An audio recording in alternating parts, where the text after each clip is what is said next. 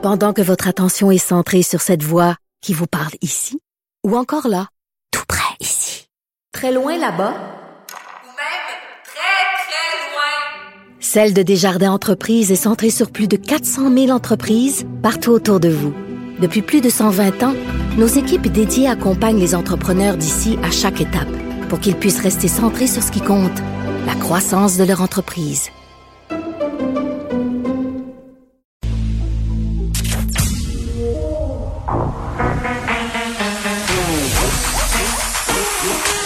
Elle a une opinion sur tous les sujets. Pour elle, toutes les questions peuvent être posées. Geneviève Peterson. Cube Radio. Bon après-midi tout le monde, bienvenue à l'émission. On sait enfin ce qui nous attend à Noël, même si évidemment on ne sait pas euh, quelles seront les conséquences du scénario qu'on va privilégier. Parce que le premier ministre nous le dit, il fait un contrat moral avec nous. On devra se fier en guillemets sur notre gros bon sens. Quatre jours où les festivités seront permises, donc du 24 décembre au 27 décembre, malgré les 1259 cas aujourd'hui, malgré le fait qu'on soit majoritairement en haut encore de la barre des 1000 cas par jour. Euh, on persiste et signe, même si du côté euh, du gouvernement Trudeau, on nous dit d'essayer d'éviter les rassemblements, que c'est pas le temps de se réunir euh, pour souper.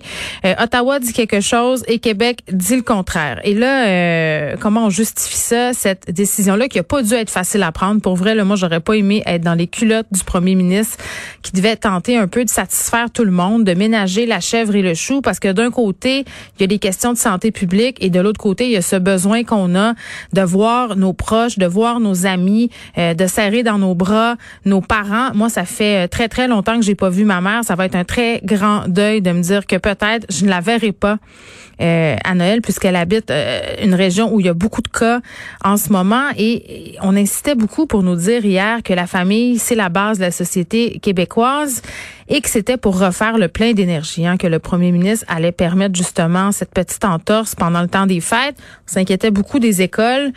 Euh, là aussi, à mon sens, il y a un grand paradoxe. On en jasait hier euh, à l'émission. Est-ce qu'on va aimer mieux manger de la dinde qu'aller à l'école? Ben, ça aurait l'air que oui, parce qu'au primaire, il n'y aura pas grande différence.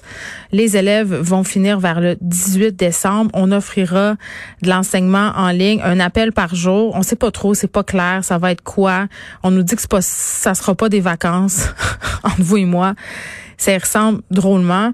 Et qu'est-ce qu'on fera avec les ados? Les ados qui auront droit à une semaine tampon après la période des fêtes pour justement permettre euh, aux éclosions euh, d'être minimisées, donc de contrôler les cas, les gens qui iront à l'école, les ados qui vont avoir de l'enseignement en ligne. Euh, je sais pas là, mais l'enseignement en ligne, c'est pas nécessairement une quelque chose qui est facile pour toutes les régions au Québec. On nous dit du côté du gouvernement que tout le monde va être équipé pour le recevoir, cet enseignement en ligne-là. Et d'un autre côté, il y a des fédérations, euh, des profs qui nous disent que c'est que non, c'est pas tout le monde euh, qui, sera, qui sera équipé à temps. Euh, il y a la connexion internet aussi qui peut faire défaut dans quelques endroits. Puis pas si loin de ça là, de la grande ville. Là. Il faut pas nécessairement être au Nunavut pour rater de l'internet. Au contraire, il y a des régions, des endroits à une heure et demie de Montréal où ça tout saute l'internet, où on n'a pas encore la haute vitesse. Et vraiment cette idée de remettre le pouvoir entre nos mains. Euh, je suis pas certaine de ça. Je suis pas certaine de ça. Euh, il va falloir se montrer excessivement discipliné. Est-ce qu'on est capable? Est-ce qu'on va être capable de résister à l'envie de se voir au-delà du 27 décembre? Moi, j'écoutais du monde dire, ah, mais c'est cool, là, on va faire quatre parties différents avec dix personnes différentes. Mais non, ça, ça fait 40 personnes. Donc, tu sais, c'était déjà difficile et compliqué et on nous avait promis un plan clair et limpide pour tout le monde, mais ce plan-là, il est encore sujet à interprétation. C'est un gros contrat que François Legault pèle dans notre cours. Euh, fier, euh, se fier au gros bon sens, à notre gros bon sens, c'est un pari risqué et il le sait. Il le sait, euh, Monsieur Legault. Et moi, je redis, là, on aurait vraiment pu sauter un tour. Une des choses qu'on a appris hier aussi à ce point de presse à 17 heures, c'est qu'on, ça serait pas demain la veille qu'on rouvrirait les gyms, les restaurants. On parle du 11 janvier, mais tout indique que les fermetures seront prolongées, euh, elles seront prolongées au-delà euh, de cette date. Et évidemment, ça fait pas l'affaire des restaurateurs. Et une institution de la ville de Québec qui ferme ses portes aujourd'hui à cause de la pandémie. On va tout de suite parler avec Jean Picard, euh, qui est chef et propriétaire du traiteur Lionel Riverain. C'est dans le quartier Limoilou à Québec. Monsieur Picard, bonjour. Bonjour. Bon. Euh, évidemment, hier, je pense que c'est sans surprise là, qu'on a appris que les restaurants euh, rouvriraient pas avant le 11 janvier. Puis, force est à parier que ça se poursuivra, là, ces fermetures-là, au-delà de cette date. Vous, euh, ça fait 35 ans que vous offrez euh, un service de traiteur et là, vous vous apprêtez à servir vos derniers repas. Pourquoi vous fermez? Bon, moi, depuis euh, le 15 mars, deux minutes après la conférence de presse, tous les contrats se sont annulés au complet. Comme là, j'ai plus aucun contrat dans mon dans mon Cardex jusqu'à je sais pas quand. Puis j'étais chanceux les deux premiers mois, j'ai eu beaucoup de travail, ce jour ce jour sur sept pendant les deux premiers mois, mais là depuis le début juin, c'est des pertes de calcul de, de, de, dizaines de milliers de dollars que je calcule jusqu'à la reprise. Puis en ayant plus d'employés au bureau, beaucoup de monde se sont trouvés de l'ouvrage à l'extérieur. Mm. Puis il y en a qui sont partis à leur retraite. Puis on avait déjà des problèmes euh, de, recrutement depuis dix ans environ. Ça veut dire pour donner de la qualité, puis que donner de la qualité, du bon service. Ça veut dire j'ai décidé que au lieu de perdre des, milliers de dollars jusqu'au mois de mai, jusqu'au mois de juin, puis euh, avant de renflouer tout ça, je suis rendu à 58 ans. Puis euh, le métier de traiteur, c'est très difficile. Puis pour donner de la qualité, ben il faut être là régulier. Ça veut dire, j'ai, comme on dit, j'ai décidé de sauver ma vie. Ils ont fermé pour sauver des vies, puis moi, ben je ferme pour sauver la mienne. Vous aviez pas d'aide du gouvernement, c'était pas suffisant? C'était pas suffisant. Il y a l'électricité qui court tout le temps, les taxes municipales, les réparations de frigidaire quand ça brise, les compresseurs, le lave-vaisselle, on s'en sert un peu. Quand ça brise, ça coûte des milliers. Il n'y a, a, plus rien qui coûte 100 dollars. Hein? On va manger dans un grand restaurant, ça coûte 150, 200. Ça veut dire quand tu fais réparer quelque chose, quand ça rentre, ça, ça coûte 1000. Toujours, toujours, toujours des 1000. Mm. Ça veut dire que tu dépenses des 1000 là, des 1000 là, puis la, la subvention salariale, c'était correct au départ, mais là, c'est rendu 60% Ça veut mm. dire euh, quand tu fais une paye de 1000, ben il y en a 60, c'est le gouvernement, l'autre, c'est toi. Ça veut dire euh, ça descend vite aussi. Et là, M. Picard, à quoi ça ressemblait euh, votre entreprise euh, avant la pandémie? Votre chiffre d'affaires, mettons, par mois, là, c'était quoi? On peut, dire une, on peut dire une moyenne de 45-50 000 par mois. Hmm. Comme là, au mois de décembre, c'était 125 000. Oui, parce que vous aviez parce que vous, vous, vous, aviez les parties de bureau et ces choses-là? Partie de bureau, tournoi de golf, les fonds du chinoises au Kiramo. Euh, non, le mois de décembre, c'est terrible. C'est des 100 000 de chiffre d'affaires passés. Là. Puis c'est du travail de jour et nuit, euh, d'arrache-pied. Puis là, on vient de passer à côté. Hmm. Ça veut dire, là, janvier, février, mars, avril, c'était quand même bien, mais c'était pas une, place qu'on se remplissait beaucoup les poches. Mais c'était très bon.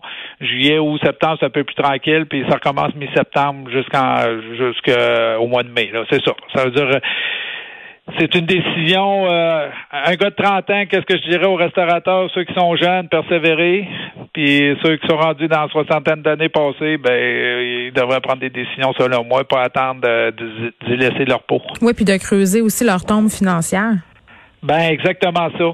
Moi, c'est ça. J'ai chanceux, je suis propriétaire d'un terrain, je suis euh, propriétaire d'une bâtisse. C'est-à-dire, j'ai décidé, j'ai été, j'ai été capable de me libérer de ça. Oui. C'est-à-dire, euh, quitte là, je regarde sur Internet, il y a un traiteur à vendre qui marche beaucoup, puis c'est vraiment pas cher.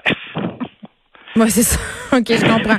Euh, oui, parce que c'est la différence de rentabilité puis de d'exploitation. Peut-être juste un peu l'expliquer là par rapport euh, aux différences entre justement un service de traiteur et un restaurant qui opère. Ben un restaurant, c'est sûr que quand ils sont fermés, ça marche pas du tout. Ça marche pas du tout. Sauf que le traiteur, ça marche pas du tout non plus parce que les réunions de bureau, il n'y en a plus. Puis mm. là, le gouvernement, il prêche le télétravail, il faut que ça dure pour sauver la planète. Ça veut dire, si, puis tous ceux que je connais qui font du télétravail, ils veulent plus retourner au bureau. Ça veut dire, qu'est-ce qui va arriver? Les centres-villes vont se détruire. Mm. Parce qu'un petit pizzeria au centre-ville, il fait juste perdre 25% de son chiffre d'affaires. Il, il est plus rentable. Ça veut dire, s'il y a un quart des personnes qui font du télétravail après la pandémie à la maison, le restaurant est plus rentable. à l'heure du midi. Puis vous, c'était quoi euh, l'essentiel de votre revenu? C'était les mariages? C'était quoi? Ben, beaucoup de réunions de bureau. Beaucoup ça. Beaucoup, beaucoup de réunions de bureau du Ouais. lundi au vendredi. Beaucoup euh, de ben, les tournois de golf. Puis euh, quelques mariages d'été, pas beaucoup, c'était pas mon créneau.